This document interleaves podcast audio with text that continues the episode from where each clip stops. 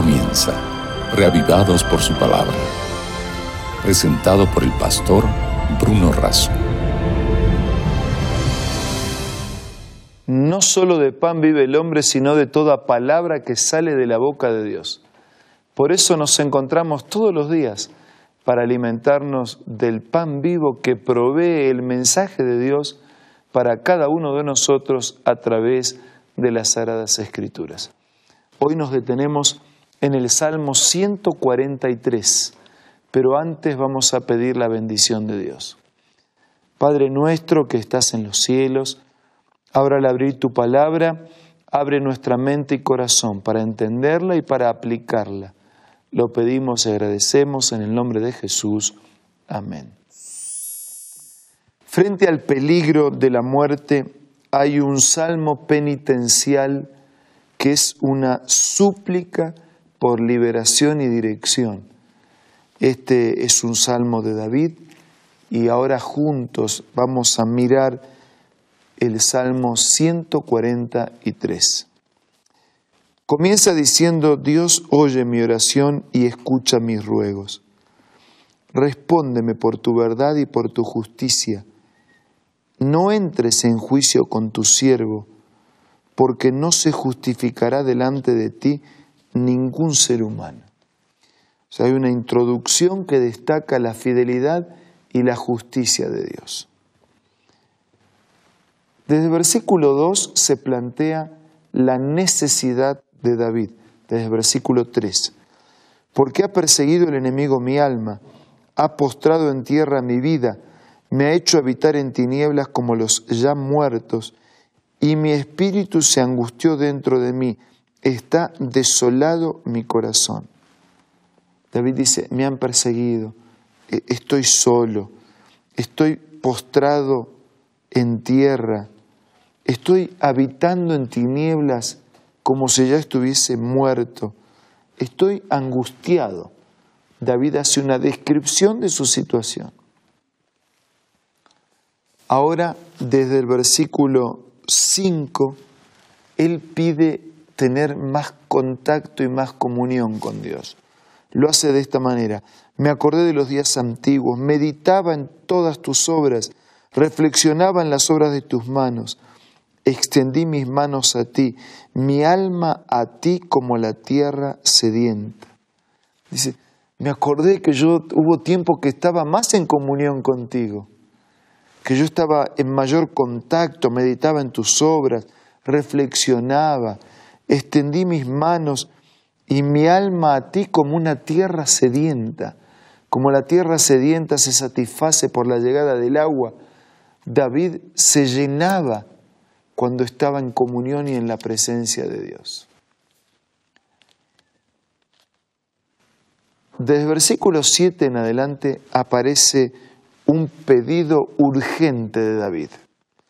Dice, respóndeme pronto, Jehová, porque desmaya mi espíritu. No escondas de mí tu rostro. No venga yo ser semejante a los que descienden a la sepultura.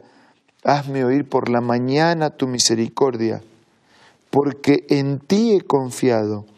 Hazme saber el camino por donde ande, porque a ti he elevado mi alma. Hay un pedido con urgencia. Respóndeme pronto. Mi espíritu desmaya. En nuestras palabras diremos, no aguanto más. Señor, no aguanto más. Por favor, ayúdame a resolver esta situación. Respóndeme pronto, mi espíritu desmaya. No te escondas. Que yo no quiero ser como esos que, que descienden a la sepultura. Ya me parezco a uno de esos. Estoy muerto en vida. Yo quiero escuchar en la mañana tu misericordia. Yo quiero que me muestres el camino. Yo quiero andar por ese camino. Versículos 11 y 12 en el final del Salmo hay una decisión de parte de David. Por tu nombre, oh Jehová, me vivificarás. Por tu justicia sacarás mi alma de la angustia. Por tu misericordia disiparás a mis enemigos, destruirás a todos los adversarios de mi alma, porque yo soy tu siervo. Ustedes miren el énfasis de David. Por tu nombre, oh Jehová, me vivificarás. Por tu justicia me vas a sacar de la angustia. Por tu misericordia vas a desparramar a mis enemigos y vas a destruir a los adversarios de mi alma, porque yo soy tu siervo. Y eso es una consecuencia, o sea, Dios bendice porque somos sus siervos o porque somos sus siervos, Él aumenta y multiplica las bendiciones. Nosotros somos siervos de Dios porque Él nos bendice. Está todo encadenado. Cuando nosotros nos colocamos en las manos de Dios y queremos vivir sirviendo, amando, obedeciendo, haciendo la voluntad del Señor, el Señor bendice y multiplica las bendiciones. Y la bendición de Dios no siempre significa ausencia de problemas. A veces tenemos problemas. Muchas son las aflicciones del justo, pero de todas ellas te librará el Señor, dice el mismo salmista. O sea, el creyente también tiene problemas, pero cuenta con la ayuda de Dios para enfrentar los problemas y para salir adelante. Un Dios que hace lo que hace por su nombre, un Dios que hace lo que hace por su justicia, un Dios que hace lo que hace por su misericordia. Por eso somos sus siervos, por eso somos sus hijos, alcanzados y bendecidos por su gracia. Tal vez usted también esté enfrentando dificultades, riesgos, problemas. Tal vez usted también está buscando liberación del problema. Solo que además de buscar liberación, hay que buscar dirección. Si yo, yo le pido a Dios que intervenga en mi vida, que me libere, que me ayude a resolver los problemas, que me dé fuerza para enfrentarlos, pero también le tengo que pedir que me dirija en la vida, no solo que me libre del problema, no solo que me fortalezca para llevar la carga, sino que me dirija, que, que mi vida camine en sus pasos, que mi vida sea el reflejo de su voluntad, de su palabra, que su contenido llene mi corazón, llene mi existencia y proyecte mi vida de una manera diferente. Usted está necesitado de liberación, está necesitado de bendiciones, pida a Dios recurra a Él, acérquese con confianza. Pero déjenme sincero, decir que además de eso,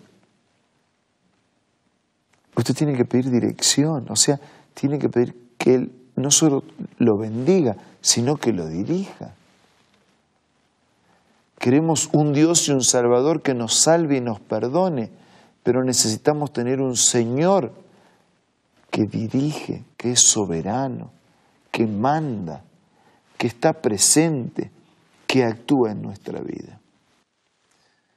Deje a Dios completamente actuar en su existencia, al Dios Salvador que salva, que redime, que da paz, que da fuerzas, y al Señor que dirige, que manda, que gobierna, que guía, que conduce nuestra vida por un sendero que armoniza con su palabra. Deje hoy que Dios haga todo esto en su vida. Pidámoselo a través de la oración. Padre nuestro que estás en los cielos, clamamos por bendición, pero también por dirección. Necesitamos liberación del mal, de la culpa, de los problemas, pero también necesitamos tu presencia para entender tu palabra, para aplicarla a nuestra vida y para ser conducidos por tu gracia. Quédate con nosotros, quédate con cada uno de tus hijos. Te lo pido y te lo agradezco en el nombre de Jesús. Amén. Muchas gracias por acompañarnos en este día. Estamos ya en los últimos capítulos del libro de Salmos. Seguiremos así hasta completar este libro y después iniciar el estudio del libro de Proverbios.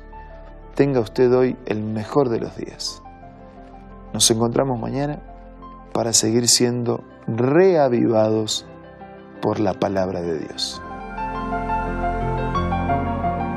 Esto fue Reavivados por su palabra, presentado por el pastor Bruno Razo.